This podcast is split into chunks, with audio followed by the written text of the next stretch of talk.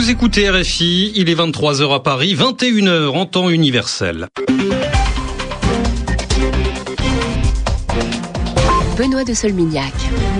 Bonsoir à tous, bienvenue dans le journal en français facile, une édition que je vous présente avec Mélanie Delaunay. Bonsoir Mélanie. Bonsoir Benoît, bonsoir à tous. On commence avec les titres et le dernier débat entre les deux derniers candidats à la primaire socialiste en France, François Hollande et Martine Aubry, se sont affrontés à la télévision. Le pape Benoît XVI demande aux autorités égyptiennes de protéger les Coptes, la minorité chrétienne d'Égypte, après les violences de dimanche au Caire. Et puis la Serbie et le Monténégro se rapprochent un peu plus de l'Union européenne. Nous vous expliquerons pourquoi dans ce journal.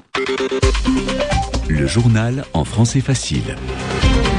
En France, le deuxième tour de la primaire socialiste aura lieu dimanche et ce soir, les deux candidats se sont affrontés lors d'un débat à la télévision. François Hollande et Martine Aubry ont essayé de montrer leurs différences, mais pas trop parce qu'ils sont membres du même parti politique. Les deux candidats cherchent à recueillir le soutien d'Arnaud Montebourg qui est arrivé troisième lors du premier tour. Du coup, ils ont tous les deux parlé de la démondialisation. C'est une idée d'Arnaud Montebourg. Elle consiste à limiter les effets de la mondialisation économique. François Hollande a expliqué qu'il était d'accord pour réguler l'économie, mais aussi qu'il était favorable à l'économie de marché. Je suis pour l'économie ouverte, mais pas pour l'économie offerte. Hein, on ne va pas se donner là euh, à des concurrents qui ne respectent rien. Donc moi j'entends cette inquiétude. C'est très important d'imposer des normes, mais il faut aussi avoir confiance dans l'échange, parce que c'est ça la grande question. C'est la peur. Est-ce que nous sommes capables d'avoir un projet qui va nous relever? Est-ce que nous sommes capables de croire en notre destin? Est-ce que nous sommes là, nous la France, on n'est pas n'importe quel pays, on est un grand pays. Moi, j'ai jamais été pour le protectionnisme, mais je suis pour une stratégie offensive. Je suis pas pour me mettre derrière des barbelés. En même temps, je veux pas être naïf non plus et innocent en disant venez, venez, produits chinois, prendre euh, nos emplois. Non. Martine Aubry a elle aussi abordé ce sujet de la démondialisation. La candidate a expliqué ce qu'elle comprenait de cette idée. Pour elle, démondialisation, cela veut dire changer la mondialisation. Écoutez. Quand Arnaud Montebourg parle de démondialisation, on ne va pas revenir sur la mondialisation. Et je le dis, moi, heureusement, parce que je suis pour que tous les peuples se développent et vivent bien. Mais quand il veut dire démondialiser, il veut dire changer la mondialisation actuelle. Et il dit, il faut faire une mondialisation pour les hommes et non pas pour les financiers. Sur le protectionnisme. Pour dire les choses très simplement. Alors, il appelle protectionniste ce que nous, nous appelons, ce que moi j'appelle, juste échange. Et je suis fier de l'avoir fait parce qu'aujourd'hui, nous avons une position commune vers une Europe qui a finalement deux bras. Aujourd'hui, c'est la Vénus de Milo, elle n'a pas de bras. Il faut qu'elle innove Hein, c'est un gouvernement économique, c'est l'harmonisation fiscale et sociale, et une Europe qui protège, c'est ce que nous venons de dire. Voilà pour les propos de Martine Aubry. J'ajoute que Ségolène Royal, une autre candidate, mais éliminée au premier tour de la primaire, a apporté son soutien à François Hollande. Elle pense que c'est lui qui défendra le mieux ses idées, mais aussi qu'il faut soutenir celui qui est arrivé premier lors du premier tour de la primaire. Benoît XVI s'inquiète du sort des chrétiens d'Égypte, les Coptes qui représentent 6 à 10% de la population du pays. Le pape a demandé la protection de cette minorité après les violences qui ont fait 25 morts dimanche au Caire. Il s'est adressé aux autorités égyptiennes civiles et religieuses, mais les circonstances des violences de dimanche ne sont pas encore très claires. L'armée nie avoir tiré sur les manifestants. Écoutez les explications du général Adel Omara. Je veux souligner que les soldats sont équipés de matériel pour réprimer les émeutes et disposent de balles à blanc. Ils n'ont pas de vraies balles. C'est un principe, un principe établi depuis le 25 janvier. Aucune arme ne sera brandie contre le peuple. Jamais un membre des forces armées n'a écrasé un citoyen ou un être humain avec son véhicule. C'est impossible, impossible. Je ne nie pas que lors du déplacement du véhicule, quelqu'un a pu être heurté. Je ne le nie pas. Je ne l'affirme pas. Ce que j'affirme, c'est que ce n'était pas intentionnel. Voilà des propos recueillis au Caire par Alexandre Bouchanti. En Guinée, 17 opposants ont été condamnés à des peines de prison aujourd'hui. Entre 4 mois et un an de prison, ces personnes avaient participé à un rassemblement interdit le 27 septembre. Au total, près de 300 personnes avaient été arrêtées et la justice doit encore se prononcer sur le sort de 157 autres personnes. L'organisation Avocats sans frontières de Guinée proteste. Les personnes emprisonnées dans cette affaire n'ont pas le droit de recevoir de visite en prison.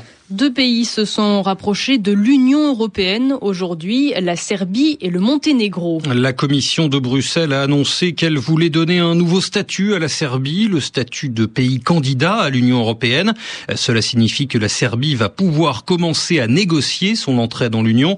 Le Monténégro, lui, est déjà un pays candidat. À Bruxelles, les explications de Grégoire Laurie. La Commission européenne ouvre un peu plus la porte de l'Union à la Serbie. Le commissaire chargé de l'élargissement propose d'accorder à Belgrade le statut de candidat, une forme de récompense après l'arrestation en mai et juillet dernier de Radko Mladic et Goran Hadzic, les deux derniers criminels de guerre serbes recherchés par le tribunal pénal international. Toutefois, cette recommandation est assortie de plusieurs conditions, dont la normalisation des relations avec le Kosovo. Stéphane Füle, commissaire européen chargé de l'élargissement. La Serbie a réalisé de nombreux progrès dans les domaines importants. À propos de la candidature d'adhésion serbe, la Commission européenne recommande d'accorder à la Serbie le statut de candidat, à condition que la Serbie s'engage à nouveau dans le dialogue avec le Kosovo et s'implique dans la mise en place des engagements annoncés aujourd'hui.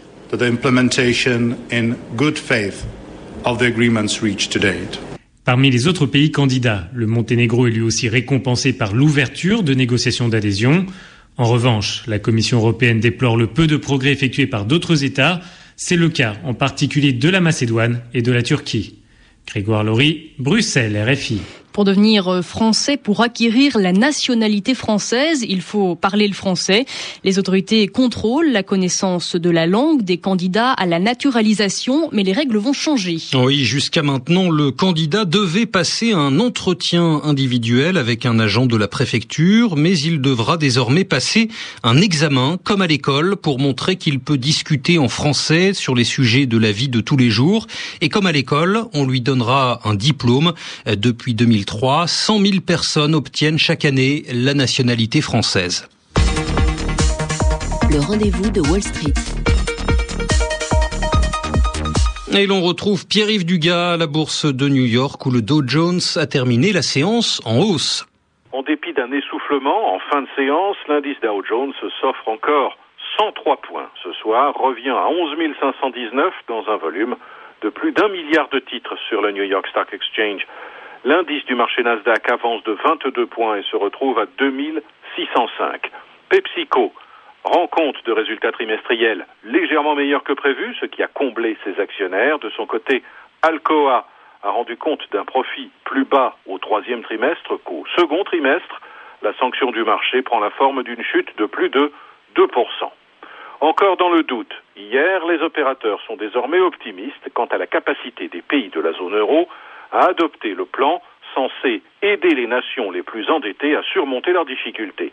L'impression que les gouvernements européens ont finalement compris que le renforcement des fonds propres de leurs banques était urgent pour contrer la dévalorisation de la dette de pays comme la Grèce l'emporte en tout cas pour l'instant.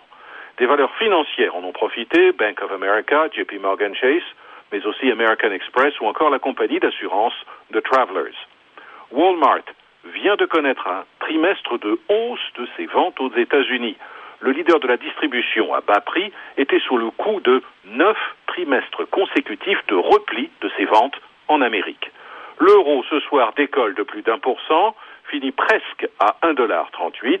Après cinq séances consécutives de hausse, le baril de pétrole brut léger coté à New York cède, lui, moins d'un demi pour cent et finit à près de 86 dollars. Sur les autres marchés de matières premières, le contrat de coton a plongé de 2,9%, le contrat de café gagne, lui, 2,7%, le contrat de cacao s'adjuge 1,1%. Le Dow Jones, je vous le rappelle, a grimpé de 0,9% ce soir. L'indice du marché Nasdaq gagne 0,8%. Pierre-Yves Dugas. Les bourses européennes ont également terminé en hausse, en forte hausse aujourd'hui. Oui, la raison de cette augmentation vient de Slovaquie. Le Parlement de ce pays a annoncé un nouveau vote vendredi sur le renforcement du Fonds européen de stabilité financière. C'est une sorte de gros compte en banque où tous les pays de la zone euro mettent de l'argent. Cet argent est alors utilisé pour soutenir les pays en difficulté économique, comme la Grèce par exemple. Et c'est la fin du journal en français facile. Merci Mélanie. Merci Benoît, bonne soirée.